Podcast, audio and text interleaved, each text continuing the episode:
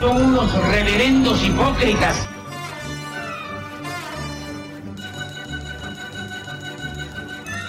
¿Por qué no suben a la tribuna a responderme si son tan hombrecitos? Tú te puedes reír, tú puedes decir lo que tú quieras, pero tú mientes.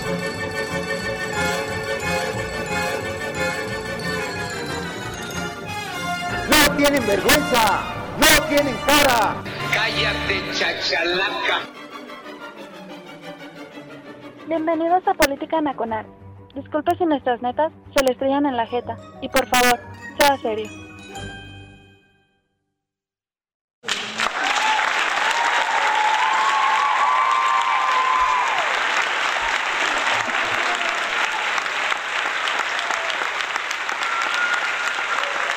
Ay Dios, están muy heladas ahora. Gracias. Gracias, gracias. Basta. Este, hola a todos, soy Oscar Chevilla dando comienzo a este programa en radiotuteros.com que se llama Política Nacional.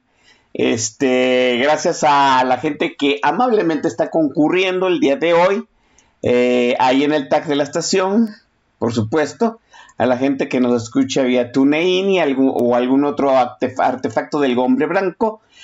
En pocas palabras, a la gente que nos escucha en vivo, porque pues qué chingonería, ¿no? En realidad el programa está construido, fabricado para que usted lo escuche en vivo.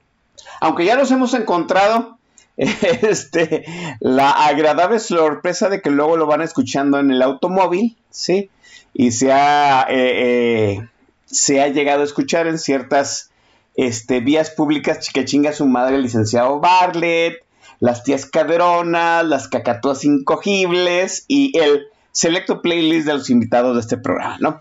Eh, gracias a la gente eh, que amablemente pues atiende este congal, al Chief Liz Mora, que nos permite pues abducirle los controles todos los viernes a las 8. No todos, la gran mayoría de ellos, ¿no? Desde hace un buen ratote. Eh, oiga, ahora, ahora hay mucho que comentar, entonces este, voy a dejar de abstenerme de decir más pendejadas. Entre el programa del viernes pasado y este, pues se sucedió lo que ya todos sabíamos que iba a suceder, ¿no? Pues eh, eh, una trampa, una emboscada mediática con lo que pasó el lunes eh, en Santa Lucía y el presidente y pues todo el montón de gente que invitaron a pues emboscarlos mediáticamente. Sucedió, shit happens. El punto no es el aeropuerto, porque ya sabemos que el aeropuerto pues no se, no se estrenó completamente. no, sigue, sigue con limitadas operaciones. Un aeropuerto de primer mundo, y lo encontré conmigo, pues le está dando atención a menos de 100 personas por día. así se nos las gastamos. El punto no es lo que pasó el lunes. El punto es lo que se develó el sábado otra vez en las páginas de del semanario Proceso. ¿sí? Julio Scherer, el Junior, abrió la boca. Y tranquilamente, pues, ¿qué les digo, no? Otro cagadero, otro lodazal, otro desmadre, o otra piececita más a esa trama maquiavélica que hay detrás de el fiscal autónomo, este Gertz Manera, ahora implicada alguien que no sabíamos que estaba también embarrada como cerdo en, en Chiquero, Olga Sánchez Cordero. Sí, y pues Julio Scherer pues apunta a que entre Olga y Gertz Manero pues andan chantajeando ciudadanos eh, que tienen que tienen o no colas que les pisan. ¿Sí? Pues, andan chantajeando, hay que decirlo, ¿no? A gente que tiene ahí casos pendientes con la fiscalía, a gente que quiere de alguna forma enderezar su camino. Ahorita desconozco ese léxico abogadil, pero lo repiten hasta el hartazgo. Eh, Está que un recurso de oportunidad, algo así le llaman. Total, quieren enmendarse. Algunos han ofrecido hasta regresar el dinero que supuestamente eh, malversaron, se robaron, tomaron este aparte, algunos no quieren irse a la quiebra, etcétera, etcétera. Y pues sí, tal parece que Gertz Manero, pues vénganos tu reino, ¿no? También Olga Sánchez Cortado. Lo, raro del caso es que tal parece que también le llegan a Julio Scherer y Julio Scherer se lava las manos diciendo, no, pues yo nomás los canalizo y le avisó al presidente. Ay, hijos de la chingada. Pues ahora resulta que eh, varios de esos implicados en los chantajes, en la corrupción, en los sobornos, han acusado a uno y otro bando, a Gers, a Olga, a Scherer, pues simple y llanamente de que les están viendo la cara. ¿no? O sea, no se ponen de acuerdo en pocas palabras. Y los más, pues acusan a Julio Scherer de ser él, de alguna otra forma, pues el cerebro de estas, operaciones, ¿no? De estas operaciones de chantaje. Y Scherer acusa a Gertz y a Olga de que pone de acuerdo a este, pues a estos solicitantes de amparo para que lo acusen a él. O sea, un cochinero. Y estamos hablando del fiscal eh, autónomo, ya, ya totalmente comprobado, ¿sí? Que no nada más es fiscal, que no nada más chantajea, sino que además manda sobre la Suprema Corte de Justicia de la, Nación en unos audios que le cacharon. Olga, pues ahorita es la jefasa en el Senado, doña Florero, ¿no? La reina de Inglaterra, ¿sí? Por ahí andan diciendo que ahorita vamos a ver, pues que ya tiró el arpa y le dijeron, pues no son tiempos, ¿no? Porque te vas a echar de cabeza. Y Julio Scherer, pues Julio Scherer ya lo renunciaron, ¿no? Así de fácil, lo sacaron del gobierno. Total que es una cagadera más. Decíamos en algún momento que pues la cobija de eh, el presidente López no ajustaba para todos. Y sorprendentemente, tal como lo habíamos predicho, Maese, pues la cobija conforme va pasando el tiempo, conforme se agota el sexenio, se hace más chica y ya dejó descubiertos pues hasta el círculo íntimo del presidente Mesa. Se hace más pequeñita. ¿Por qué? Pues porque empieza a ser excluyente. O ayudas a fulano o ayudas a perengano, porque da la casualidad que fulano y perengano están peleados entre sí. Entonces la cobija no puede taparlos ambos, o tapas a uno o tapas al otro. Y sí, ya se les hizo muchas bolas el engrudo. No es casualidad que el, el, que se siente acorralado y tiene que salir a destaparlo todo sea Julio Scherer, hijo. ¿Por qué? Pues porque él llega a la política por el lado de López, él llega al a Palacio Nacional o al gobierno federal o a tener una posición eh, de poder real, pues hasta este sexenio, y pues es colgado de López. Y López es un güey muy pequeñito. Entonces, ¿quién es el que se siente acorralado? Pues Scherer. ¿Por qué? Porque todo su poder, todo su futuro, toda su defensa depende de López y pues López no saca un perro de una milpa. Entonces, pues por eso lo vemos ahí todo nervioso. ¿A quiénes enfrenta? Fundamentalmente a Gertz. La señora Sánchez Florero, pues sí, más o menos figura ahí, pero la realidad es que no pinta mucho el verdadero rival o la persona que trae del rabo a, Julio Scherer, pues es Alejandro Gertz Manero. Y es obvio porque él, Gertz, está por encima de López. Es una relación bien asimétrica la que hay en este pleito. Gertz es uno de los pocos dueños de López, de los más pesados, a la altura, por ejemplo, de Manuel Bartlett. Es un tipo increíblemente poderoso, no nada más eh, es un interlocutor y es un garante para muchos igual que Bartlett. Gertz ocupa un cargo bien especial, legalmente hablando, la Fiscalía General de la República. Ese bodrio constitucional, como lo ha denunciado una y otra vez mi querido amigo Pablo Maglú, eh, fue diseñado en el sexenio de Peña. Y no es casualidad, eh, al parecer, sí, efectivamente, los que sentaron a López en la silla se querían asegurar de tener un garante sentado en la fiscalía, en lo que antes fue la Procuraduría General de la República, la convirtieron en fiscalía y querían asegurarse de tener ahí sentado a alguien que pudiera controlar cualquier delirio, cualquier desplante de Andrés López. no en general, sino cualquier delirio o, de, o, desplante de López en contra de los grupos de poder, en contra de lo que en otra época se llamaba la familia feliz, la gente que tiene en usufructo el poder real a nivel federal en México cada seis años. ¿Por qué hablamos de un bodrio constitucional? Pues porque es un cargo bien poderoso, efectivamente autónomo, que dura nueve años la persona que desempeña el cargo dura en él nueve años. Esto es, su poder es transeccional. Entró prácticamente con López, lo nombran en diciembre del 18, si no me equivoco, pero todo el diseño del cargo se hizo en el sexenio de Peña. A mí no me extrañaría que también la decisión de que fuera Gertz quien ocupara ese cargo tan, tan sui generis, también se haya pactado en el sexenio de Peña. Eso no se, no se cocinó empezando el sexenio de López cualquier día.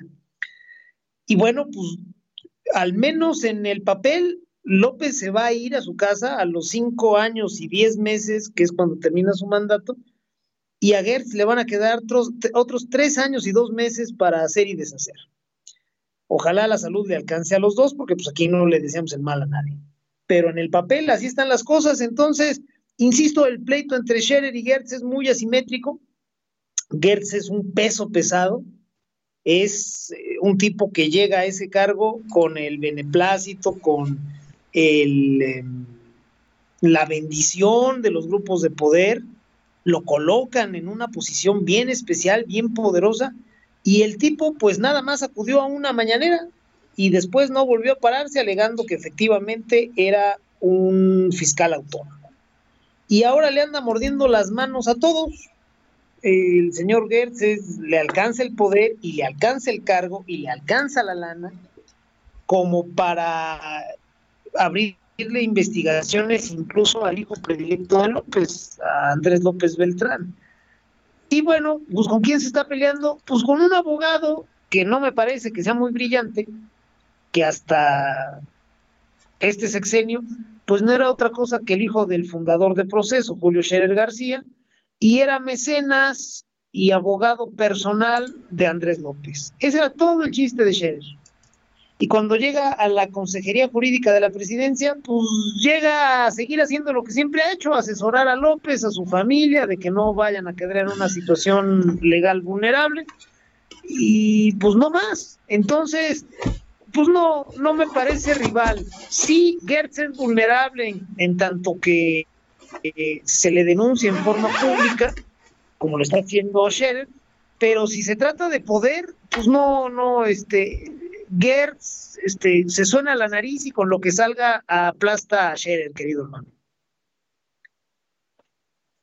Estamos hablando entonces que eh, Julio Scherer está perdido porque depende de este del respaldo que le dé López Obrador. Mire, usted, si tuvo la curiosidad y fue a leer la carta que supuestamente le manda al semanario proceso, eh, pues verá en cierto sentido que él respalda su verdad porque se lo dijo al presidente, ¿no? El, presidente sale al, en la mañanera a decir que no se va a meter en esos pleitos, cuando está metido hasta el, hasta el cogote, ¿no? ¿Por qué? Porque Julio Scherer en su carta lo pone como aval de su verdad. Muy probablemente Olga Sánchez Cordero haya hecho exactamente lo mismo, ¿no? Este, se pone como aval de la verdad, pero de Gertz. Al menos hay que decirlo, Olga Sánchez Cordero no es pendeja, se pone del lado del más poderoso. El punto es que el presidente se queda de alguna u otra forma vulnerable, no vulnerable para los medios, porque ya sabemos que pues a estas instancias el presidente puede asesinar a una foca bebé en el zócalo y no va a pasar absolutamente nada, pero sí queda vulnerable al interior de los grupos de poder. ¿Vendrá una reconfiguración, maestro? Sí, tiene que haberla. De hecho, se está gestando en este momento. El poder político en México se comparte, se, se acomoda, se amolda desde la eh, el tiempo de transición entre que es electo el nuevo presidente y que eh, toma posesión en el Congreso de la Unión. esos meses que transcurren entre su triunfo y su validación por parte del IFE y, el Tribunal Electoral del Poder Judicial de la Federación y el día de la toma de posición se utiliza para eso, para que los grupos de poder se reconfiguren, se acomoden y vean quiénes quedan más cerca y quiénes más lejos. Y eso no debería de cambiar bruscamente porque pues, se supone que hay un plan sexenal y no tendría por qué haber reacomodos bruscos hasta cuando vengan las definiciones para la siguiente campaña presidencial, si es que alguien no se pone de acuerdo. En este caso tenemos un animal cobrando como presidente de la República y ya el asunto se le pudrió horrible. López es muy ausente, es muy cobarde, es muy torpe, no sirve para nada para acabar pronto. Y entonces ahora los grupos ya dejaron totalmente de esperar algo de él en el sentido de presidente y ahora se dedican a apretarlo, a oprimirlo, a tronarle los dedos, a jalarle la correa, porque pues ya para todo el mundo quedó claro que López pues, se hace hacia donde lo empuja, ¿no? Para donde sople el viento. Esa reconfiguración que tú preguntas, hermano, debe de estar sucediendo en este momento. Cuando expiró el plazo para suplir a López, para, para quitarlo de la silla y, hacerlo de forma que hubiera una ventana electoral el primero de diciembre de 2020, en ese momento muchas cosas se fueron al diablo y quienes tienen poder en este país así lo entendieron y empezaron a eh, pues a moverse para ver cómo lo podían arreglar. Estamos viviendo un proceso de reacomodo desde entonces que cada vez es más brusco, porque la cobija, como decías tú, cada vez es más pequeña, porque eh, pues el sexenio ya es evidente en forma escandalosa que ya se acabó, ya no va a pasar nada más que pues que continúe la destrucción donde ya logró colocarle este güey. Y entonces, pues los grupos de poder no son como los ciudadanos. La gran mayoría de los ciudadanos en México se espera plácidamente con una mano en una nalga y otra mano en la otra nalga, tratándose de temas políticos, hasta que lo vuelven a convocar los partidos y el INE a que conozca las propuestas porque ahí viene ya una nueva votación. Mientras tanto, no, el ciudadano mexicano como que no le pone mucha atención, pero los grupos de poder sí, por eso tienen lo que tienen y logran lo que logran. Esos güeyes desde ahorita tienen que saber ¿Cómo van a ponerse de acuerdo para el siguiente sexenio? Ya para este cagadero espantoso tienen al que va a pagar, que es López, ¿no? Ya López está cantado que va a pasar de ser el prohombre de la sociedad mexicana, como decía José López Portillo, a ser su satán. ¿Cuándo? Pues el día que entregue la banda.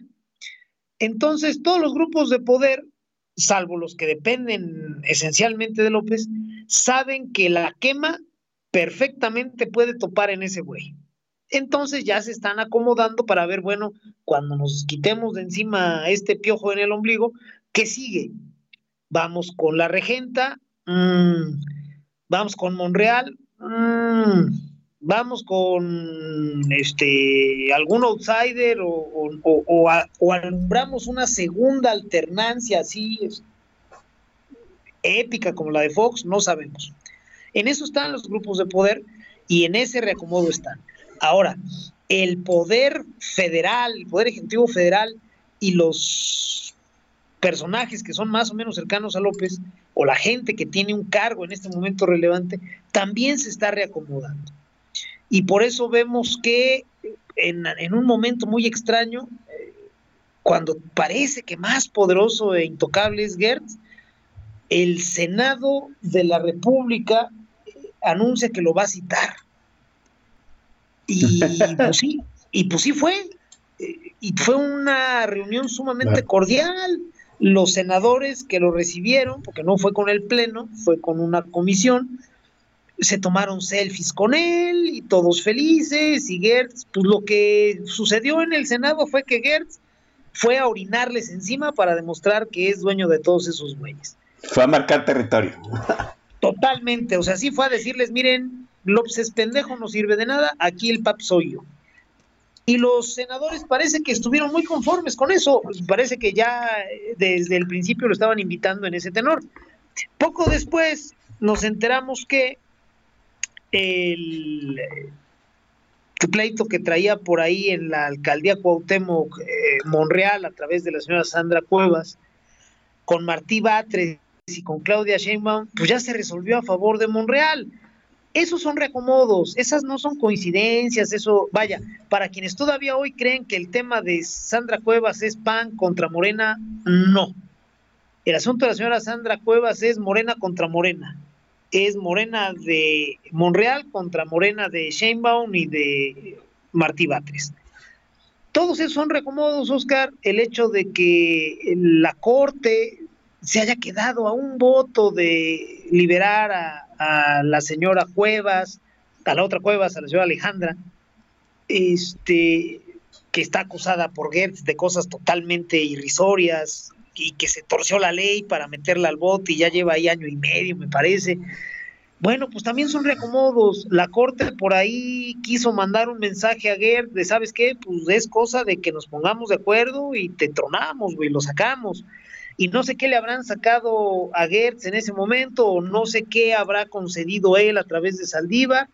Y ahora el próximo lunes viene otra discusión donde se supone y todo indica que se le va a otorgar un amparo a la señora Cuevas, pero ojo, eh, no va a topar ahí, sino que como los ministros entraron a la, al análisis profundo del asunto, no nada más van a liberar a la señora Cuevas, sino que se va a hablar del proceso que la metió al bote y de los posibles responsables, entre ellos Gertz. Entonces sí, tenemos ahorita eh, una serie de reacomodos más o menos urgentes, porque a nosotros nos parece que falta mucho para la elección, pero los grupos de poder saben que ya van tarde, este sexenio ya se acabó y se tienen que poner de acuerdo en forma express, primero en un consenso el pendejo que va a pagarlas todas es López, y después de ese consenso decir, bueno, entonces con quién vamos y en cuáles términos. Yo creo que en eso es en lo que andan estos amigos, Oscar, y pues se va a poner de a peso porque no va a estar padre, no va a ser terzo, pues.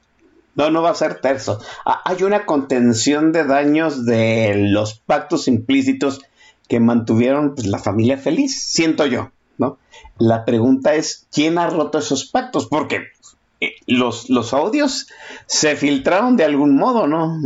O sea, pienso que de alguna otra forma se están, eh, los golpes debajo de la mesa ya están cobrando, este, ¿cómo decirlo? Ya están cobrando sentido en, este, en los diarios, en las noticias de todos los días y de algún modo están socavando mm, la credibilidad de los actores políticos de, de, este gobierno. Sí, de por sí, ¿no? Ya está, ya está muy cabrón tener credibilidad de este gobierno, ¿no? Sí está muy cabrón el hecho de que Gertz pues se escuche diciendo que manda por encima de López, por encima de la Suprema Corte de Justicia de la Nación. No, eso debilita de algún modo a todos. Alguien está jugando, alguien está haciendo río revuelto, siento yo, para ver qué se gana. No hemos hablado de los bolivarianos, no hemos hablado ampliamente de Monreal, ni del desmadre que trae en la Ciudad de México y que me parece que va a ser pues el sitio de la gran batalla antes de que se defina qué es cómo va a ser la asociación del 2024 que cada vez pinta más feo. Déjeme eh, hacer una pausa en el, en el análisis político de este programa para pasar a lo verdaderamente importante de este programa que es el selecto playlist. Yo esta vez me lavo las manos como Poncio Pilatos y le dejo toda la responsabilidad y autoría del playlist al Maestro. Maestro Mix, proceda. Con todo gusto, hermano Oscar. En esta oportunidad pues hemos querido traer música, como siempre, muy bien hecha, de gran manufactura, auténtica poesía musicalizada y que además vaya de acuerdo con lo que vamos a hablar, ¿no? Que de alguna manera se acerque a el tema que estamos eh, tratando. ¿Qué estamos viendo ahora? Pues pleitos bien, bien, bien feos entre gente que debería de eh, pues estar más o menos eh, en sincronía, ¿no? Tenemos un grupo de personas que están unidos por un proyecto, deberían estar unidos por un proyecto y ya no se soportan, ya cada quien quiere jalar por su lado y está pidiendo a gritos la hora porque este, pues ya se pudrieron las cosas muy feo, ¿no? Pero pues bueno, pues así es la vida, no, no tienen la posibilidad de despedirse y de darse un hasta pronto o hasta nunca, pues porque este, las condiciones los obligan a seguir juntos. Y por eso, pues en esta oportunidad nos vamos a permitir eh, transmitir canciones de un dueto argentino, si no me equivoco, más o menos célebre de la, de la década de los 80, que ahora se está reencontrando, Dios los bendiga, y cuyas canciones, pues yo sí, sí les voy a recomendar ampliamente que las escuchen todas completas, que es una cosa maravillosa. Y si pueden ver, terminando Política Nacional, si pueden ver sus videos en YouTube, son aún mejores. Son unas cosas tan mal hechas que terminan siendo muy buenas. Me refiero, y usted ya seguramente adivinó a quién me refiero, al dueto Pimpinela, un par de hermanos, hombre y mujer, que cantaban como si fueran pareja y que hacían cosas maravillosas. Y en esta oportunidad vamos a empezar con su gran clásico, pero su gran, gran clásico, créame, esto es un himno. La canción se llama Olvídame y pega la vuelta. Cuando son las 8 de la noche con 28 minutos tiempo del centro de México, al término de ella, el staff de Política Nacional, Oscar Chavira y el Don Bis, regresamos.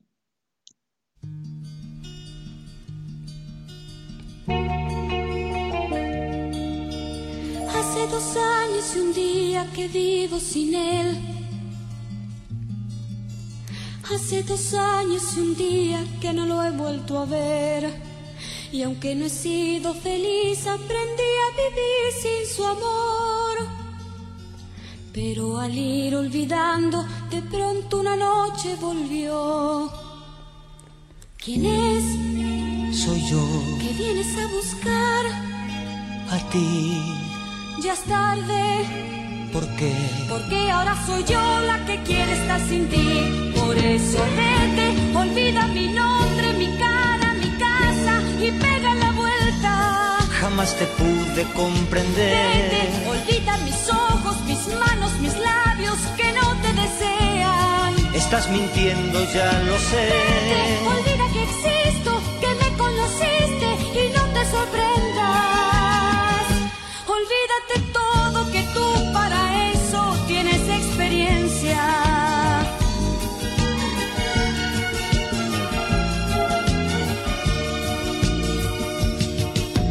En busca de emociones un día marché. De un mundo de sensaciones que no encontré. Y al descubrir que era todo una gran fantasía volví. Entendí que quería las cosas que viven en ti. Adiós, Ayúdame, no hay nada más que hablar. piensa en mí. Adiós, ¿Por qué? porque ahora soy yo la que quiere estar sin ti. Por eso vete, olvida mi nombre, mi cara, mi casa y pega la vuelta. Jamás te pude comprender. Vete, olvida mis ojos, mis manos, mis labios que no te desean. Estás mintiendo, ya lo sé. Olvida que existo, que me conociste y no te sorprendas. Olvídate todo que tú para eso tienes experiencia.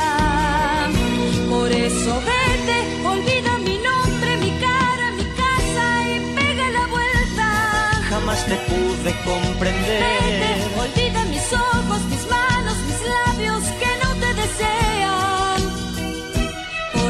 Vete, olvida mi nombre, mi cara, mi casa y pega la vuelta. Estás mintiendo, ya lo sé. Vete, olvida mis ojos, mis manos, mis labios que no te desean. Por eso vete, olvida mi nombre, mi cara, mi casa y pega la vuelta. Bien, estamos de vuelta aquí en Política Nacional. Eso fue el dueto Pimpinela, Dios. Con una de sus, pues, canciones. Maese, las menciones de esta breve interrupción musical. Efectivamente, la musical parece ser que gustó me parece que la gente bonita que nos está escuchando o no la conocía o este o pertenecen al club este de las tías caderonas del Don Bis y pues, son conocedoras natas de la cultura pop de gran gusto. El caso es que me parece que sí gustó y qué bueno, porque realmente ya a la distancia podemos entrar al análisis de lo que era Pimpinela y como me dice un este radio escucha o un web escucha que nos está haciendo el favor de acompañarnos hoy, este era un dueto muy pinche enfermo, sí, por supuesto, este Pimpinela, ay Dios mío, no sé a quién se le ocurrió el concepto, pero sí me urge hablar con sus papis porque sí estaban muy mal. vaya, pero hoy lo podemos ver a la distancia, ¿no? En aquella época, pues era así como, ah, sí, pues este, en ese tiempo no se hablaba de relaciones tóxicas, ¿no? Más bien se decía, pues como que no se ponían de acuerdo. Pero qué bueno que les haya gustado, ¿eh? Es una cosa maravillosa. Insisto, terminando el programa, búsquense los 10 mayores éxitos de Pimpinela en YouTube. y si tienen video, va a ser mejor todavía, porque él tiene una cara de pediatra que no puede con ella. Es cierto, sí. Estás esperando a que te diga, a ver, saca la lengua. Ah, tiene cara de pediatra. Y la señora sí tiene cara así como de, de pasivo-agresiva, ¿no? Así medio de bitch. Entonces, sí, sus videos son muy buenos. Espero que los disfruten y qué bueno que ya los están conociendo aquí en Política Nacional. Sí, así es. E, e, era una onda muy incestuosa, debo decir. Yo la primera vez que escuché y supe que eran hermanos, dije, neta, o sea, y los estamos aprobando con su, eh, con una soberbio aplauso. Bueno, en fin, cada quien sus este, files y fobias. Más las menciones de, de este espacio. Con todo gusto, eh, vámonos rápido, vamos a saludar a mi querido El Mercenario, un gran tipo que nos está escuchando. Saludos también para mi querida Adriana Arbaraibar, para Ana Paradela, Eduardo Villazaña, para el chamaco Latoso, que de hoy desde las 2 de la tarde está pidiendo sus saludos. Entonces, un abrazo, chamaco Latoso. y, sus besitos. Ah, sí, quería besitos. Ay, sí, te voy a quedar bien mal, Latoso, ¿eh? No, no, no, no, no por mala gente, pero sí, sí, sí, te los quedo de ver. Saludos para mi querida Marces Gar, que Dios la bendice, ella no paga cover aquí en Política Nacional. Saludos para Giovanni Carrada, para Yola, para Jorge Gom, para Maus Mesa, como no, un saludo, para Diana Bustamante, para Jai Bardé, para Morgan Sánchez, para mi querido amigo Santiago Arroyo, que no nos escucha en este momento, pero nos va a escuchar en el podcast y pues que no diga que no lo pelamos. Un abrazo a mi querido Santiago. Saludos para Hipodamos, para el señorón Kiko70, para Don Cuco, para Ale Febre, que nos dice que está en la parte más bonita de Tijuana. Esto es en San Diego, allá nos está escuchando. Un saludo para para mi querida Boilercito hasta Mérida, para Baker Street, Guadalajara, y para mi querido amigo el arquitecto Axel Belfort. Así es, este Dan Crowley de León dice que va en chinguiza para llegar a De Perdis, pues en las menciones de medio tiempo, esperemos que así suceda. Mario Sánchez Mesa, un saludo que fue el que nos sugirió el playlist del del Ton George, Sir Elton John, que hoy cumpleaños. Eh, Yavirak nos está mandando que tiene su bacachito de Bacardi cacahuates. Salucita, él sí sabe, él sí sabe. Muy bien, sí le sabe, Yavirak, sí le sabe. Y aquí en el TAC de la estación se están manifestando Aybar Aybar, el Master El Shah, Boilercito, Dritten, Jarocho 76, Javier Santoyo, el jefazo Corazón, Barón Aguilera, Alefebre, Eduardo Gaba, Israel, Publio Fifilia, Tere Rubio y está el chamaco latoso. Muy bien. Eh, Maese, estamos hablando, estábamos diciendo en cierto sentido que eh, pues hay un reacomodo, ¿no? De, algo, de, algún, de alguna forma. Siento que el observador los mandó a, mandó a llamar a, guardar las lanzas de la guerra. No entiendo de otra forma cómo eh, la Sandra Cuevas, que está inhabilitada como alcaldesa en la Ciudad de México, la va a librar casi, podría decir casi, que con muy poca cosa, ¿no? Va a pagar 30 mil pesos a cada uno de los policías, le va a pedir disculpas y los policías le aceptaron de alguna otra forma que se le quitaran los cargos de, de este, ¿de qué? De conflicto racial o algo así. Uno de los cargos, los policías se desistieron, los otros dos se pusieron de acuerdo y Sandra Cuevas va a regresar a dirigir la, pues, la opulenta eh, delegación Cuauhtémoc, que es la que, en cierto sentido, por lo que yo tengo entendido, es la que más dinero este, por debajo de la mesa da, sobre todo para las campañas, y que le dolió un chingo a Morena, no nada más porque pues, era la alcaldía más opulenta, sino porque pues, los que han sido este, administradores de esa alcaldía oficial y extraoficialmente por muchos años, que es el señor de las ligas y su esposa Dolores Pardierna, pues ya se hacían de la alcaldía y yo sorpresa, ¿no? Gana esta mujer que, como, como bien dice el maestro Don Vix, pues gana con un, vamos etiquetada de panista, pero pues en cierto sentido apoyado por Monreal. Monreal, ¿qué les digo, no? Sigue siendo, sigue siendo una incógnita. Monreal. Yo, en algún momento habíamos dicho que Monreal va a ser la trama de Bruto, va a apuñalar por la espalda. Él ya dijo que va a estar en la boleta de votación para presidente. Y yo digo que ya se le están pasando las horas para efectuar el acto que todos esperamos que vaya a ser. todavía podemos esperar ese acto de Monreal, A mí me parece que ya se le está acabando el tiempo al señor Monreal. Pues mira, para morderle la mano a López, así como un acto sacramental, todavía le queda tiempo porque pues mientras no haya definiciones en los partidos de cara al 24, pues todavía se puede reservar ese acto sacramental. Ahora, el trabajo de cañería para construirse su campaña y para no perder relevancia, ese sí ya lo está haciendo Monreal desde hace rato. Arrancó el sexenio en el rol de factotum, cuando López claramente no está funcionando, pues se inventó el sistema, los grupos de poder habilitaron a Monreal como un interlocutor válido, pues para poder, pues no darse la madre unos con otros, ¿no? Eh, tristemente para Monreal y para todo México, pues ese rol no podía durar para mucho tiempo. Sin embargo, preserva él la interlocución y preserva el rol de moderado que sabe que es el que le conviene tener en este momento. Monreal es el único que sale a decir cosas más o menos prudentes o coherentes dentro de todo el circo de Morena y se posiciona así como un tipo, pues como lo que siempre ha sido. Finalmente no se está inventando nada nuevo Monreal, se mantiene eh, con ese perfil de conciliador, de tipo de apertura, con él se puede platicar. Lo hemos dicho aquí en otras ocasiones, eh, el lugar que hoy ocupa Monreal en algún momento lo ocupó Manlio Fabio Beltrones, que tenía muchas mayores capacidades y méritos que el de Zacatecas, pero bueno, al final del día Beltrones eh, no está en la escena y quien juega ese rol es Monreal. Y ahí va más o menos, no es medio versión de similares, pero ahí va.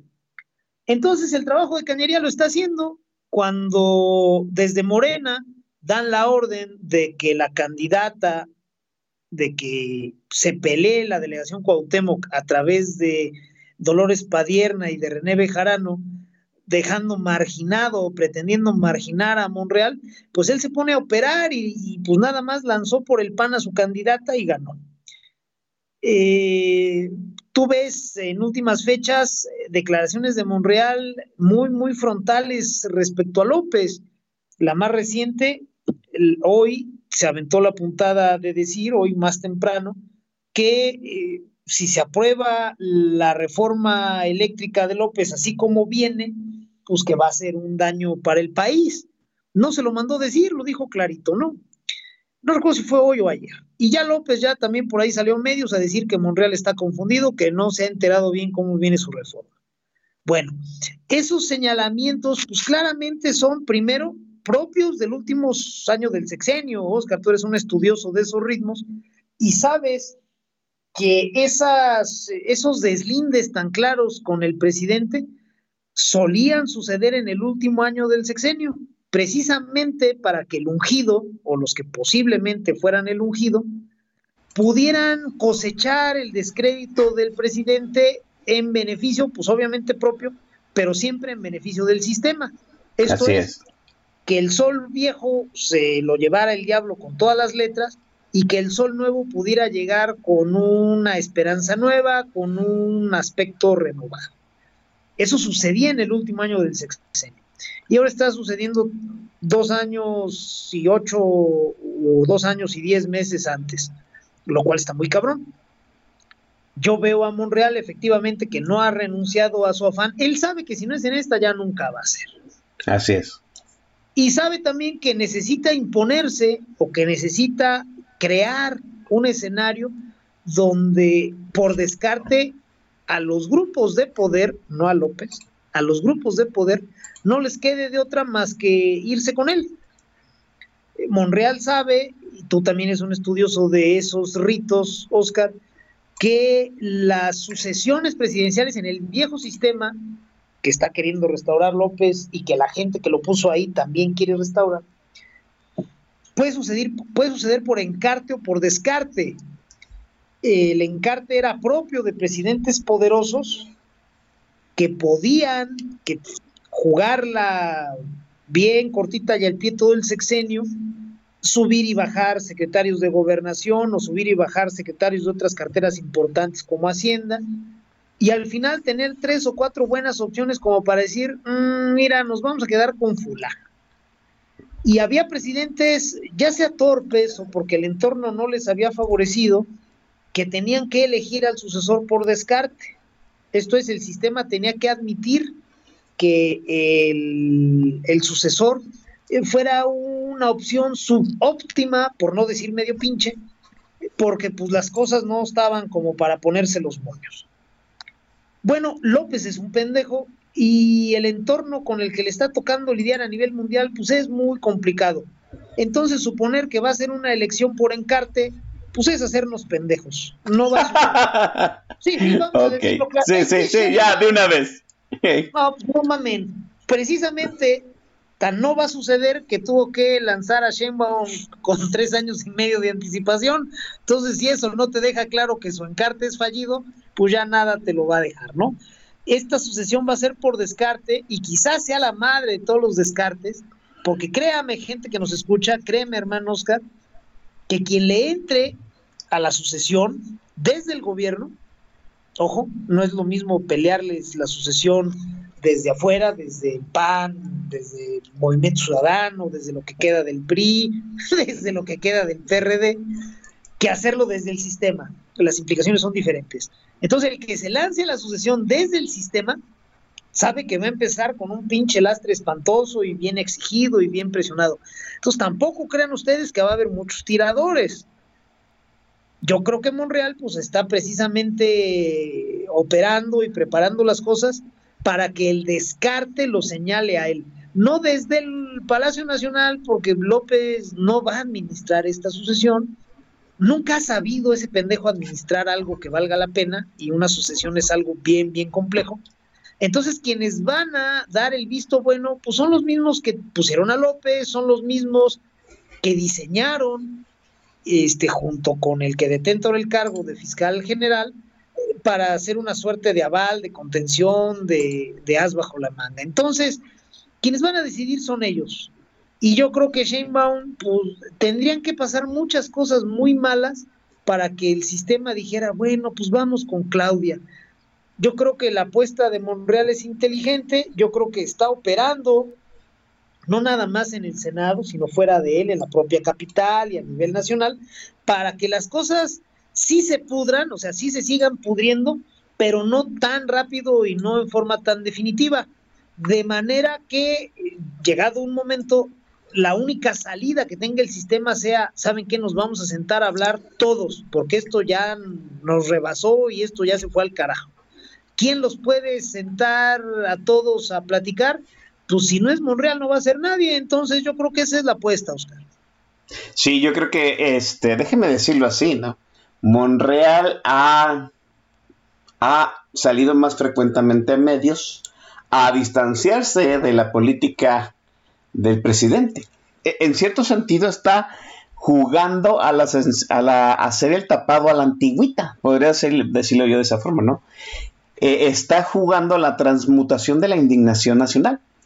¿Usted recuerda cómo, cuál era el primer acto del tapado? Transmutar la indignación de la, de la nación, que es romper con el presidente actual, romper con las políticas actuales. ¿Usted, usted recuerda a Colosio y ese discurso de que hay ve una nación oprimida, indignada? Pues ese fue un discurso duro que rompía con la falacia de un país eh, de primer orden que ya estaba este, asociado con Canadá, con Estados Unidos y que nos iba a ir muy bien. Colosio en ese discurso esa vez, si mal no recuerdo, fue en el Monumento a la Revolución. Ahí a la gente que recuerde ese acto, este, espero que me diga dónde fue. Pues en ese acto Colosio transmutaba la indignación nacional en él y rompía con el gobierno este, que lo había colocado precisamente como sucesor. Era en cierto sentido un acto de inmolación para que creciera, para que floreciera, naciera el nuevo Tlatuani. Siento que Monreal está jugando a eso. Siento que la, sí, tal como usted lo dice y, lo menciona el, el, Güero Castañeda en su libro La herencia, pues eh, Monreal está jugando a que sea él por descarte. Algo que, déjenme decirlo, muy pocos consiguieron jugando de esa forma. Hay que decirlo así déjeme decirle un gran, un gran perdedor de esa forma, Porfirio Muñoz Ledo. ¿Sí? Porfirio Muñoz Ledo pensó que por descarte le iba a tocar a él, porque él era el, el integrante del gabinete más intelectual, más sabido, más chambón, más lamehuevos del presidente, y resultó que no fue él, ¿no? Fue este López Portillo, que era eh, más lerdo en los menesteres del, del gobierno que Muñoz Ledo. Pues vamos a ver. Una, una cosa es cierta, maese. Este, Monreal ahorita está recibiendo, pues qué decirlo, ¿no? La andanada de toda la artillería bolivariana, ¿no? Es, es de alguna forma ahorita es el enemigo público número uno del ala bolivariana. E, eso de alguna forma ha de calar, ha al interior de Morena, maese. Por supuesto. Mira, lo dijimos desde que empezó este sexenio, había pues cuatro grandes grupos, ¿no? Bueno, no, había dos grandes grupos y dos otros, dos otros grupos que se podían identificar porque ya no eran tan grandes. El ala priista, entre comillas, porque no todos los que están ahí son del PRI, obviamente. El ala bolivariana, que eran las, los dos grupos más grandes, más notorios, estaba el grupo de los científicos, que no eran otros que la regenta y sus ratoncitos de cubículo, que andaban recetando ivermectina. Y estaba el, estaba el cuarto grupo, que era el más pequeñito, que prácticamente son Marcelo Ebrard y Mario Delgado. Entonces, sí que tú digas, ah, qué pinche grupazo, pues tampoco. Pero sí existen, o existían como grupo. Y dijimos también aquí en Política Nacional en alguna oportunidad que conforme avanzara el sexenio, esos grupos se iban a ir haciendo menos, ¿no? Se iban a ir juntando unos con otros hasta que llegara el momento en que quedaran dos. Ya sucedió. Eh, los priistas están, pues siempre fue el grupo más grande, eh, tienen una ortodoxia, si me permiten llamarlo así, que no permite que se junten muchos o no les da mucho margen para, para recibir cualquier cosa. Ojo, no es que sean muy buenos o que sean muy exclusivos. Hay unos tejes, manejes, una forma de conducirse en el ala pista que si no la cumples, no, no puedes jalar con él. Y son formas que no conoce o que si conoce le dan miedo, por ejemplo, Marcelo Ebrard. Aquí mucha gente se le olvida que Marcelo Ebrard comenzó en el PRI como chalán de Manuel Camacho. Este, cuando Camacho queda, cae en desgracia, pues Marcelo Ebrard tuvo que volar porque él no era priista, no sabía conducirse como priista. Así es. Eh, muy ñoño, muy de comer con cubiertos, muy de ufuruf y sobre todo muy cobarde. que ese güey es una rémora, ese güey no sabe encabezar cosas. Entonces, el grupo de los ebrardistas, o sea, Ebrard y mi querido Vallaina Ice, este, Mario Delgado, pues tuvieron que jalar. ¿Con quiénes? Pues con los, con los bolivarianos. Esos güeyes se agarran de todo y con ellos es fácil, es más fácil ponerse de acuerdo. Y luego la regenta, que está colgada de López de toda la vida, que tampoco es muy brillante en el teje-maneje ortodoxo de los priistas.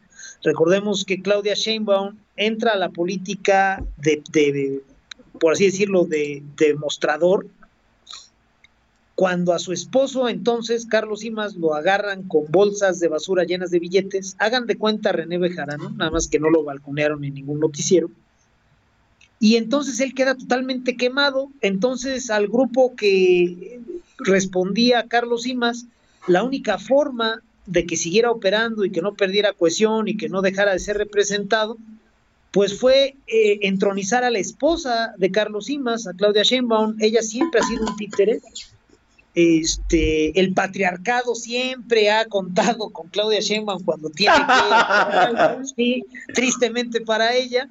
Entonces ella siempre ha estado colgada de alguien, primero de Imas y después de López.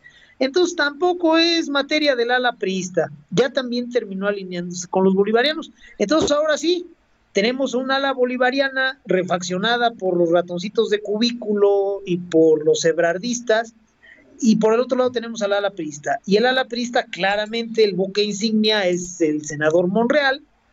Y entonces sí, pues ahorita los madrazos están a peso. Y parece ser que se la van a seguir pelando a dos manos porque, me refiero a los bolivarianos, porque desde que inició el sexenio, Martí Batres estuvo pensado como el contrapeso, el operador de los bolivarianos en el Senado, para que Monreal no les comiera el mandado, para que no dominara el Senado Monreal. Y pues pobre pendejo de Martí Batres, a la primera que se metió a los madrazos, me lo neutralizaron, me lo sentaron en la curul y le dijeron, ahorita no, chavo, y bájate del cofre. Y ya, bueno, muchos años después, no muchos años después, muchos meses después, terminó aterrizando en la Secretaría de Gobierno de la Ciudad de México para realmente operar el gobierno, ¿no? la Sheinbaum pone su cara de idiota cada vez que pasa algo o que hay que inaugurar algo, y quien realmente maneja la ciudad es Martí Batres. Pero si en el Senado le pusieron un estate quieto los priistas a través de Monreal, pues en la ciudad no comió piñas. El hecho de que haya ganado la candidata de Monreal en Cuauhtémoc y que hoy, a pesar de, la quisieron, de que la quisieron bajar a la mala, Sheinbaum y los bolivarianos, la señora ya está lista para retornar a, a su proceso, pues nos dice que Martí Batres sigue siendo la perra de Monreal. Entonces, bueno, pues, ¿qué, le decimos al Trucutú Batres? Pues, este, mejor suerte para la próxima. Sí, Monreal va a ser, o va a querer, van a querer tomarlo de punching bag los bolivarianos de aquí hasta que las cosas se definan, a mí no me preocupa ese pleito en el sentido de, híjole, ¿qué irá a pasar? Yo ya sé qué va a pasar y aquí quienes nos han escuchado también lo saben. Se van a dar hasta con la cubeta y en el momento en que los bolivarianos se vean perdidos, van a intentar quemarlo todo, van a querer reventarlo todo. Ahí quiero ver si de veras Monreal está a la altura de un Manlio Fabio y si es capaz de controlar ese tipo de destrucciones, e, ese tipo de pleitos intestinos horribles al interior del poder real de México y, pues ahí es donde vamos a ver si de veras Monreal está para, para ser el elegido por descarte, para que López no lo pueda vetar, para que los grupos digan, ¿saben qué? Ya cada quien a su rincón y el que nos va a sentar a platicar y con quien vamos a operar es con Monreal. Vamos a ver si le alcanza, ahí lo quiero ver, Oscar, vamos viendo y viendo vemos. Y, mientras vamos viendo, este, pues venga la siguiente intervención musical del Macedon Mix. Vamos con todo gusto. Otra canción súper tóxica de esos reclamos que se hacían estos hermanos este, a grito pelado. La señora pasivo-agresiva gritándole y el pediatra con cara de ay, pues qué te digo. La canción se llama, es otro de sus clásicos, la canción se llama Dímelo delante de ella. Imagínese usted el tamaño de la relación tóxica que se manejaba ahí. Bueno, la canción se llama Dímelo delante de ella cuando son las 8 de la noche con 56 minutos tiempo del Centro de México. Aquí en Política Nacional, al término, regresamos Oscar Chavira y el Don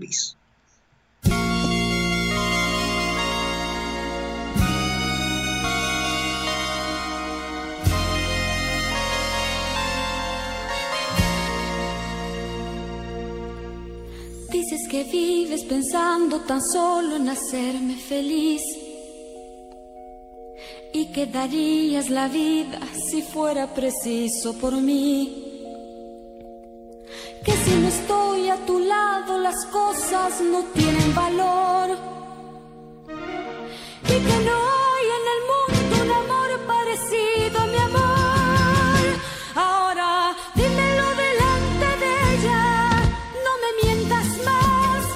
Cállate por favor. Dímelo delante de ella, si todo eso es verdad. Aquello se terminó. Dímelo delante de ella, deja ya de fingir. Créeme una vez más. Dímelo delante de ella, que así no voy a seguir. Ahora dímelo delante de ella. Sabes muy bien que por ti yo he cambiado mi forma de ser que he llegado a hacer cosas que no había hecho hasta ayer. Que no soy más que el reflejo de aquello que tú quieres ver y que a mi lado tendrás todo cuanto tú quieras tener. Hoy ha llegado el momento de darle un lugar a mi amor.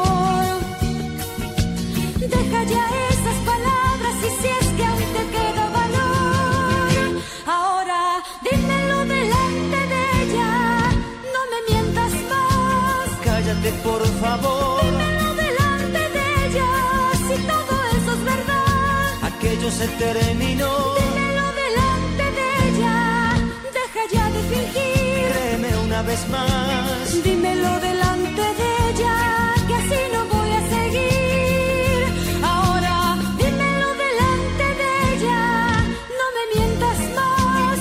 Cállate por favor, Dímelo delante de ella, si todo eso es verdad. aquello se terminó.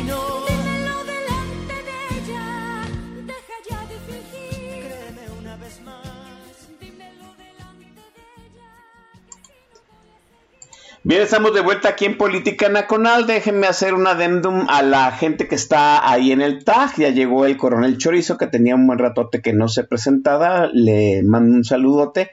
Está alguien con, menciona como la banda de Cholula. Está también Israel. Y por aquí llegué a ver, a ver, déjenme ver. Fredacia y Uriel Coronel. Saludos a todos ellos. Maestro, ¿tiene algún adendum? Eh, no, no, no tengo ningún extra, hermano, gracias. Aquí está Lefebvre, le mando un saludo. Y la señorita Clausinea que este nos escucha, es, es, es, este en cierto sentido paisana, porque está en Guadalajara y es, es- si, si mal no recuerdo, perdón, vive en la hermana República Popular Tapatía de Chapalita. Saludos a ella. Creo, Ah, también. sí, saludos a Clausinea, de veras. Perdón, acá nos mandó un saludito, un saludo a mi querida Clausinea, como no, un abrazo. Sí, y, está Marcela, eh, Sgar eh, poniendo ahí al truco trubates. Marce, déjeme, déjeme, este, pasarle, así, este, como dicen, este, pasársela al costo. Lo, una teoría que me, que me hicieron llegar de fuentes que ni te imaginas acerca de lo que se viene en el Congreso. Miren, muchachos, si no lo, por si no lo saben, ya hay una minuta consensuada para la reforma eléctrica, ¿sí? la, la reforma de la CFE. Eso ya no lo había adelantado Santiago Arroyo en el programa en el que él estuvo. Que la minuta ya está, nada más no se ha presentado. ¿sí? Y la minuta ya tiene los votos suficientes para que pase este, la Cámara de Diputados. ¿Qué quiere decir? ¿Sí? Que sí, esos cincuenta y tantos eh, votos eh, de la oposición que necesitaba Morena, ya los consiguieron. ¿Cómo? No tengo idea. Pero la teoría que traigo yo a dejar aquí en el panel es que, pues, eh, Monreal, ¿sí? Ya tiene los votos en el Senado, ya tiene las sumas en votos en el Senado para echar para atrás cualquier este, reforma eh, eléctrica, o sea, para revertir, detenerla en el Senado. O sea, la, en- en- resumiendo, la reforma eléctrica que se va a presentar en abril pasa la de diputados y se detiene en el Senado porque pues Monreal ya, ya cabildeó los votos en contra de la reforma. Eso, eso de alguna forma va a destapar el juego, más. ¿Cómo ve esta teoría? Pues mira, no, no, no sé cuánto asidero tenga en los hechos. Esto es, no, yo no dudo que Monreal pudiera tener ya los votos amarrados para frenarla. ¿Por qué? Pues por lo que estamos diciendo, ¿no? Él necesita para que el descarte en medio del caos lo, lo proyecte a él hacia la silla, pues necesita mantener esa interlocución, esa mesura, esa mm, apertura al diálogo, todo lo que eh, se asocia con Monreal, con el rol que él juega en el sistema político mexicano, ¿no? Es el tipo al que todos le toman la llamada, que le toma la llamada a todos, que si te dice que algo va a suceder, va a suceder, se compromete y pues ya lo puedes dar por hecho, ¿no? Ese es el rol que juega Monreal eh, es en estos días y para mantener la posibilidad de ser el elegido por el descarte, pues lo tiene que mantener a prueba de todo. Entonces, tiene sentido que esté decidiendo ser quien frene la, la, reforma eléctrica ahí en el Senado. O sea, sí tiene sentido. Si tomamos en cuenta que la oposición lo que anda buscando es quien la pastore, pues podemos suponer que buena parte de los votos de la oposición estarían con Monreal. PRI, PAN, lo que queda del PRD y a lo mejor el grupo cultural.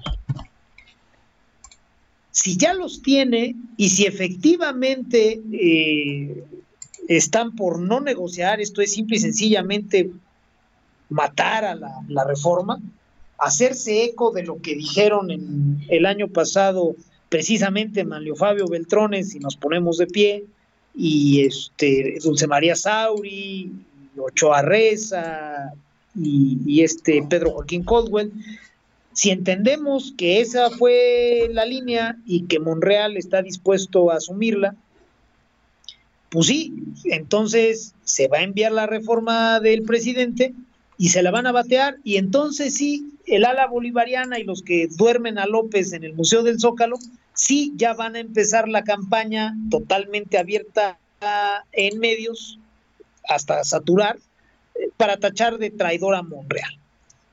Si esto que te comentan a ti se confirma, ¿Tendría sentido entonces el aviso de Monreal de, estos días, donde señala que así como está la reforma es dañina? Ese aviso, ese posicionamiento de Monreal, o lo que en este momento para mí no es más que un posicionamiento propio, donde está avisándole a la gente que se opone a la reforma que cuentan con él, podría entonces ser un aviso, una cortesía no personal, sino institucional, para López y para los que están detrás de él. Lo que les está avisando es que su chingadera de reforma no va a pasar, que ni la presenten. Algo similar a lo que hizo el PRI en diputados con Rubén Moreira el año pasado, ¿no? De decirle, ¿saben qué? Mm, mm, esta no va, vamos a hacer unos foros, nos vamos a sentar a platicar a toda madre, porque si ahorita la mandan, no va a pasar y le vamos a quedar bien mal al presidente. Algo en, ese estilo de lo que hizo Moreira el año pasado sería entonces lo que está haciendo Monreal con su aviso, una cortesía institucional. Y sí, eh, sí, efectivamente mandan la reforma en el tono y con, y con el texto que ha insistido López, se las van a batear, eso es lo que entonces entenderíamos con estos avisos, y las cosas se van a salir de madre porque entonces sí, eh, las, más allá de los grupos, las clientelas van a empezar a tomar partido. Y cuando las clientelas entran a la discusión pública, ya estamos hablando de una dinámica electoral. Esto es, si Monreal para la reforma de López en el Senado, con el discurso que quieras y curándose en salud tantas veces como a ti te parezca bien. Si no pasa la reforma de López en el Senado, después de estos posicionamientos de Monreal, pues está claro que él fue el que no la dejó pasar y entonces sí, los grupos se le van a ir encima a los bolivarianos, los priistas yo supongo habrán de acuerparlo y ahí se van a ir atrás de ellos panistas, perredistas y demás. Y entonces el pleito va a llegar hasta Juanito Pueblo, que si para algo es bueno y si para algo siempre está listo, siempre es un scout, siempre está preparado, es para buscar padrote. Entonces, eh, la clientela guinda, pues obviamente van a defenestrar a Monreal. Traidor, priista, ese güey siempre les dije, yo les advertí, shalala, shalala.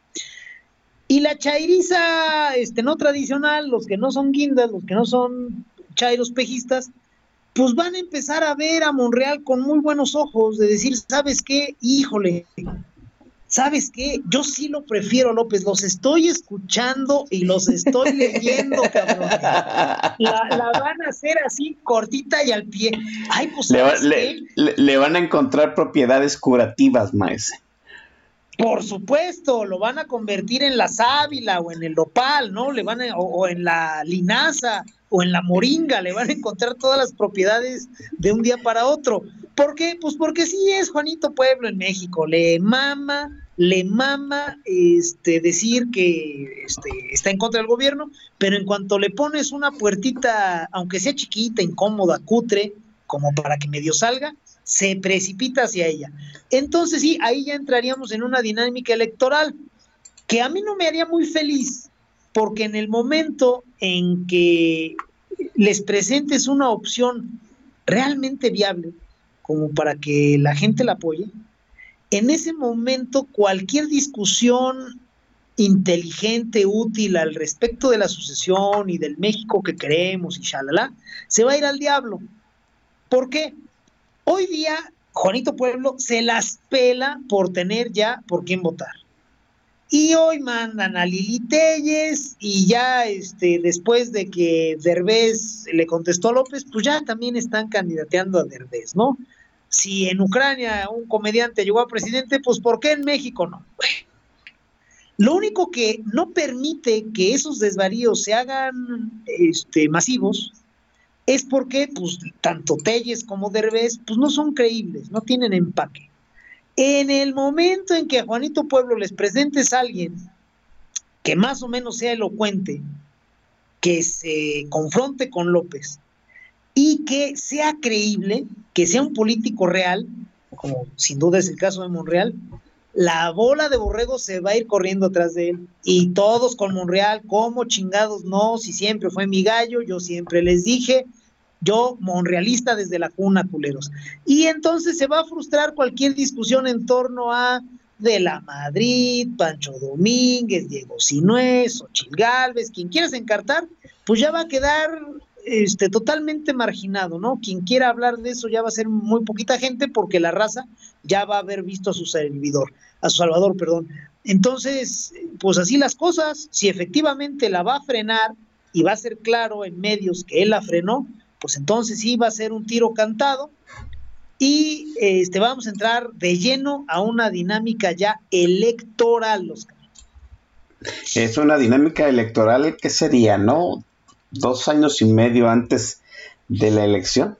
Todavía no deja de ser un tramo muy largo, ¿no? O sea, estamos hablando de que Monreal tendría que aguantar, eh, pues, que sería un año dentro del Senado y luego la campaña. O sea, no es nada sencillo, pero es que me, parece que a todos los grupos al interior de Morena, y yo creo que a todo el país, Maese, sentimos que ya se agotó el tiempo y la fecha todavía está muy larga, ¿no? Sentimos que ya deberíamos estar pasando a algo este, diferente, porque de verdad este sexenio ya se acabó y el presidente ya no da para más. Pero el punto es que, en realidad, pues todavía faltan dos años y meses para la elección del 2024. Eh, pues otro, punto otro punto también más es que, sea como sea, este, eh, la gente que hacemos de algún modo análisis de quién va a ser el, tapado de López, sabemos que no va a ser Claudia Sheinbaum, y eso va a desatar la ira de los bolivarianos más. Ah, alguien me dijo, pues es que los de bolivarianos no pueden destruir el país al grado de no dejar nada para no gobernar. Le dije, oh, pues pueden no dejar nada para no gobernar, para, en cierto sentido, ellos este, pues, adjudicar, las, adjudicar las culpas y medrar, administrar el desastre, ¿no, Maese? Por supuesto. Estamos, estamos hablando, ah, perdón, estamos hablando ya de que eh, a los bolivarianos no les, se les están acabando las opciones y no les queda más que el plan kamikaze, Maese. Perdón. Pues sí, no te preocupes, mira, quien suponga que los bolivarianos pierden mucho incendiando el país, pues le falta imaginación. Los bolivarianos lo han hecho en todas partes, donde quiera que han estado. ¿Por qué? Porque eh, lo de ellos es parasitar. En Cuba, los, los antecedentes de los bolivarianos, los castristas, pues no se han ido porque pues pobrecita Cuba nadie lo voltea a ver y la gente pues ya la que se la que se acordaba de lo que era vivir en libertad ya se murió. Todos los que están ahí pues son personas que nacieron eh, sometidos y sí van habiendo brotes de descontento, pero no no cunden porque es una sociedad eh, vaya, nadie puede anhelar lo que no conoce. Y la sociedad cubana puede tener una idea de cómo es la libertad gracias a internet, pero en realidad no la conoce. La gran mayoría de los cubanos no la conocen. Es bien pinche triste eso, pero pues no más lo que es. Entonces por eso ahí no se han ido.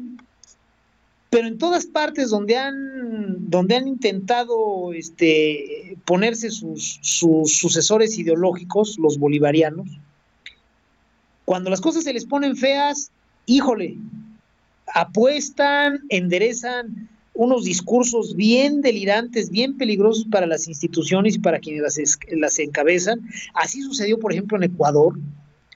A Correa lo pusieron en un balcón gritando descompuesto, diciendo, híjole, este, la revolución está en peligro, este, me quieren matar, mátenme, mátenme ahorita, ¿no? El tipo, pues obviamente manipulado, porque pues, los, los bolivarianos no echan por delante a alguien coherente, alguien, no. Se buscan ahí, los perfilan, que sean muy, muy vulnerables emocional e intelectualmente, que tengan una inteligencia emocional del tamaño de, una morona, para poderlos ah, eh, mover hacia ese discurso delirante. Lo hicieron en Bolivia, incendiaron el pinche país, este, en Nicaragua no tardan en hacerlo porque ya también ahí les está quemando las nalgas el fuego. Entonces, pues en México a la hora que se vean perdidos lo van a intentar y necesitamos estar al tanto. ¿Por qué le convendría o qué ganarían los bolivarianos incendiando al país? Bien fácil. En el caos hay reacomodos. En el miedo se pueden recortar, se pueden limitar muchas cosas de las cuales los bolivarianos saben eh, sacar buen provecho. Entonces, dada una situación política donde ellos estén perdidos, si incendian el país pueden cambiar las relaciones, pueden cambiar eh, el peso específico de su grupo. Si el país se sume en el caos, bueno, pues va a haber dos salidas, la militar o la ideológica discursiva. Y en una de esas se juntan. Y si hay un grupo que sabe cómo hablarle a los militares y cómo tenerlos quietos y tal, pues son los bolivarianos. Si no lo consiguen, entonces al incendiar el país obtienen tiempo y caminos para salir corriendo sin que la gente los linche y sin que las instituciones los, encarcelen. En el caos, pues los caminos se vuelven, eh, se hacen múltiples porque ya nadie respeta el sentido de la vialidad, ya nadie respeta eh, la luz roja y la luz verde, cada quien corre para su lado y en ese momento se les multiplican las vías de escape. Entonces sí, tenemos que tener un ojo encima de los famosos bolivarianos, porque esos güeyes en el momento en que la salida de López ya apeste mucho y les parezca que ya ellos van de salida o de bajada, pues cómo no, van a echar su resto, van a tratar de incendiar al país para ver si se revaloran dentro del sistema político y si no lo consiguen, pues para poder salir de aquí a otro santuario y, poder empezar a medrar en otra en otra nación, Oscar. No no hay no veo yo una transición en el 2024 en la que no nos metamos en aprietos más. O sea, se acabaron las opciones de una transición pacífica, me parece. ¿Cómo ve usted? Se acabaron, Oscar, definitivamente la posibilidad de que esta historia tuviera un final feliz murió el primero de diciembre de 2020. Los acuerdos entre grupos necesitan legitimidad social y en una democracia, como todavía lo es México, esa legitimidad se otorga a través de las urnas. Para sacar a López y poder ir a un proceso electoral robusto, real, creíble, amplio, nacional, que en verdad le diera legitimidad al sucesor, pues López tendría que haber sido retirado del poder antes del 1 de diciembre de 2020. A partir de ese día se chingó la cosa porque si lo sacas ahora, no tienes un proceso para validar al sucesor. Hay gente que cree que para eso es la revocación de mandato y es un error. La revocación de mandato sirve, si es que sirve para una salida política, sería para quitar a López, para que se legitime su salida. Pero eso no legitima la llegada de alguien más. Por eso la revocación de mandato es una muy mala idea. En el mejor escenario nos manda a un infierno de pleitos intestinos que puede acabar muy mal. En el mejor escenario, quiero subrayar. Entonces, ¿por qué? Pues porque no, no serviría para validar al que quede. Dejaría, si acaso, a la mitad el proceso en el caso de legitimar la salida del güey que ya no sirve. Pero como en otras situaciones de la vida, faltaría la mitad más difícil, que es la de la mitad para atrás. Entonces, esa parte, esa parte sí estaría muy difícil de validar porque no tenemos un proceso, no tenemos un mecanismo. Entonces, concretamente, Oscar, esta salida no va a estar padre, no. El final feliz de esta historia se podía construir hasta el último día de noviembre del 2020. A partir de ese día ya no va a haber un final feliz. Ya nada más estamos viendo qué tan infeliz es el desenlace. Puede ser un, final infeliz pero ahí este grisecillo, triste, cutre, pero pues que ahí tope, ojalá. O puede ser una tragedia de puta madre donde le demos un ejemplo al mundo de lo que es irse al diablo. Entonces sí necesitamos eh, bordar muy fino, mexicanos, porque si no, este, nos vamos a meter el pie solitos. Vámonos a la última intervención musical del maestro Don Vix y retornamos para despedir esta emisión. Maestro. Vámonos con todo gusto, mi querido hermano, vámonos con otro clásico, otro título de esos que te dejan estremeciéndote. La canción del dueto Pimpinela se llama, en esta oportunidad, Ese estúpido que llama. Espero que la disfruten y al término de ella regresamos aquí, Oscar Chavira y el Don Bis. Son las 9 de la noche con 19 minutos tiempo del centro de México.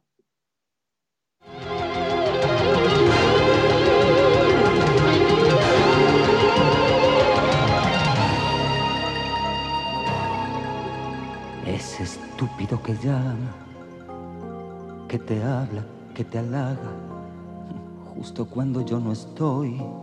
¿Qué pasa con él? Ese estúpido que llama, que aprovecha mi ausencia para confesar su amor. Olvídalo. Mira si será farsante que hoy llamó cuando marchaste para decirme que tú decirte que... Que le habías confesado que te irías de mi lado, que si él te lo pedía, tú por fin me dejarías. Si es cierto, dímelo.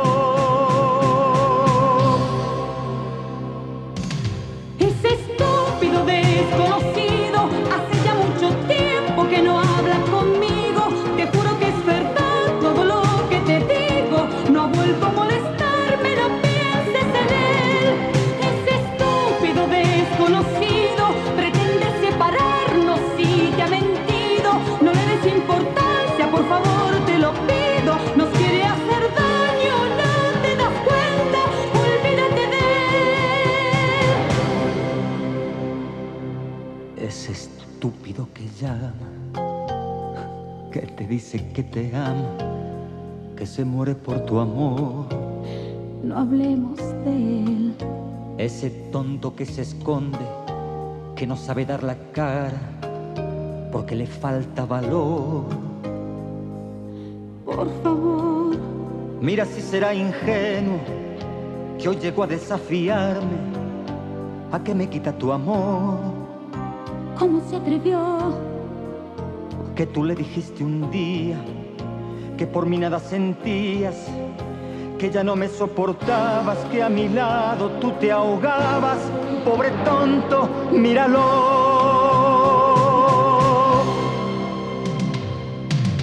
Ese estúpido desconocido hace ya mucho tiempo que no habla conmigo. Te juro que es verdad todo lo que te digo. No ha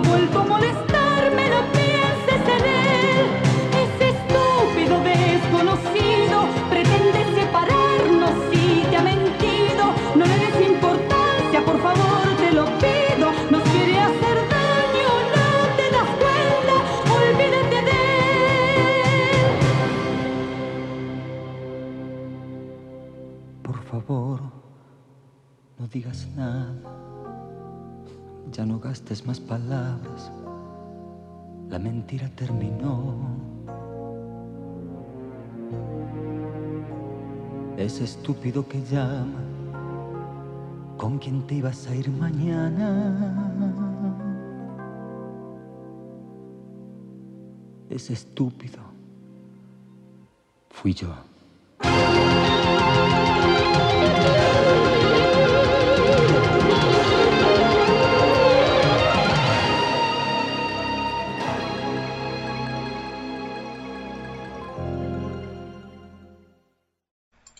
Bien, estamos de vuelta en Política Nacional, criaturas, este, pues ahí está. Estamos ante una implo- implosión señalada desde hace mucho tiempo. Sí, el Macedon Big ya ha señalado este, precisamente que ya nada más existen pues dos grandes grupos. ¿sí? Y, y por si al caso, por si acaso alguien todavía, todavía pensaba que Marcelo Ebrard tenía una oportunidad, pues en la semana pasada con la carta a la ONU y el penacho de Moctezuma, dejando a Marcelo de lado, pues eso habla mucho de que pues, Marcelo ya es un cero a la izquierda, ¿no? Lo que vaya a hacer Marcelo ya no nos debe, ya no nos debe de importar, porque pues, eh, digo, ¿cómo se puede tragar esa carta de represalia a la ONU dictada desde la víscera de la señora Müller? Y todavía que el presidente se adjudique que sí, yo la mandé sin preguntarle a Marcelo. Marcelo está políticamente muerto, maese. Sí, no, bueno, Marcelo, yo sé que mucha gente insiste en encartarlo, pero Marcelo, ya visto en retrospectiva, para planes presidenciales siempre estuvo muerto. Y si algún día no lo estuvo, pues él solito se metió al cajón y empezó a aspirar la tierra para que le cayera encima cuando se dobló ante López, eh, cuando vino la, famosa encuesta para ver quién de ellos era el candidato que debía tener la izquierda. Si a alguien todavía le quedaba claro la naturaleza agachona y de rémora de Marcelo Ebrard, pues ahí debería de haberle quedado clara. Este, el señor está totalmente pelas y yo creo que él está muy conforme con eso, porque no es un tipo, me parece que no es un tipo que tenga estómago para lo que se necesita en la silla del águila. Entonces, pues sí, está pelas. Si me permites, hermano, rápidamente para responder la pregunta de Eduardo Villazaña, me parece importante. Nos pregunta él qué el crimen organizado, qué papel va a jugar en, en los procesos que vienen, político y, y en los electorales. Pues obviamente va a ser un sponsor, va a ser un operador de campañas, pero no piensen ustedes en el crimen organizado como un jugador federal. No piensen en el crimen organizado o en algún cartel eh, con una agenda nacional. El crimen organizado, que es mucho más avispado y, y, y entiende mucho mejor el sistema que el común de los ciudadanos en México, siempre, siempre, subrayo, siempre opera en forma local. ¿Por qué? Pues simple y sencillamente porque ellos viven fuera de la ley. Si no cuentan con el beneplácito o al menos la neutralidad de las autoridades formales y de los grupos políticos de cada región, pues simplemente no operan, no funcionan. el crimen organizado no es, como nos han dicho, un, poder total que mm, mm. sí amedrenta presidentes municipales, sí amedrenta por ahí este, diputados locales, pero no es alguien que se imponga a las más altas esferas. Lo de ellos es la onda local y cómo van a influir en esto, pues van a influir como financieros y como operadores de campañas políticas. Van a representar eh, el brazo ejecutor en contra de candidatos que no le gusten a los grupos de poder locales, al consenso local, van a poner los billetes para arrasar en las campañas y si por ahí algo les sale mal y pierden, pues tristemente hay que decirlo, muy probablemente maten al ganador, como ya sucedió en las elecciones del 21, para que de alguna manera se llegue a alguna negociación donde quede su gente. Ese creo yo que va a ser el rol del crimen organizado, hermano. Gracias. Pues se vienen cosas este, drásticas, graves. Vamos a viendo cómo avanza la reforma eléctrica de López, que me parece que va a definir muchas cosas dentro de la implosión que se viene adentro del, grupo de Morena. Y no hay que olvidar a Gertz Manero, porque pues obviamente él también se tiene que sentar en la mesa a decidir quién va a ser el sucesor de López. Maestra, y le agradezco enormemente la visita la cátedra, en la chacota y pues darle la madre a la semana de la mejor forma posible. Gracias. Yo siempre te agradezco a ti, hermano Oscar. Gracias a la gente que nos ha venido a escuchar en esta oportunidad y que nos ha hecho comentarios en el tag de la estación y desde luego a través de Twitter. Gracias siempre, Oscar, por la invitación. Yo disfruto mucho estas charlas contigo y con la audiencia. Y pues no se preocupen, mexicanos, mejor ocúpense. Lo que sigue no va a estar padre, pero si nos ponemos las pilas, en una de esas nos sale bien. Muy bien, nos vamos, chamacos. Estaremos aquí la semana que entra. Aviso de aviso desde ya que en la Semana San- Santa habrá un breve pace porque su servidor se va de vacaciones, por supuesto muy merecidas y mientras aquí estaremos la semana que entra. Cuídense, chamacos.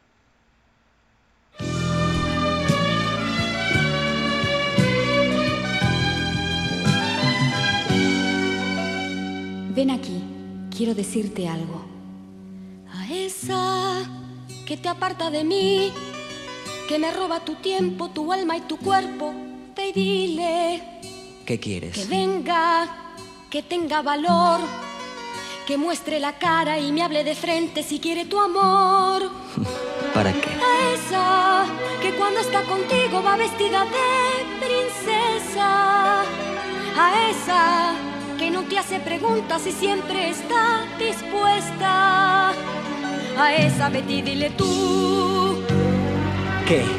que venga. ¿Para qué? Yo le doy mi lugar. ¿Qué quieres Que probar? recoja tu mesa, que lave tu ropa y todas tus miserias. ¿Qué quieres Que demostrar? venga, que se juegue por ti. ¿Qué vas a conseguir? Quiero ver si es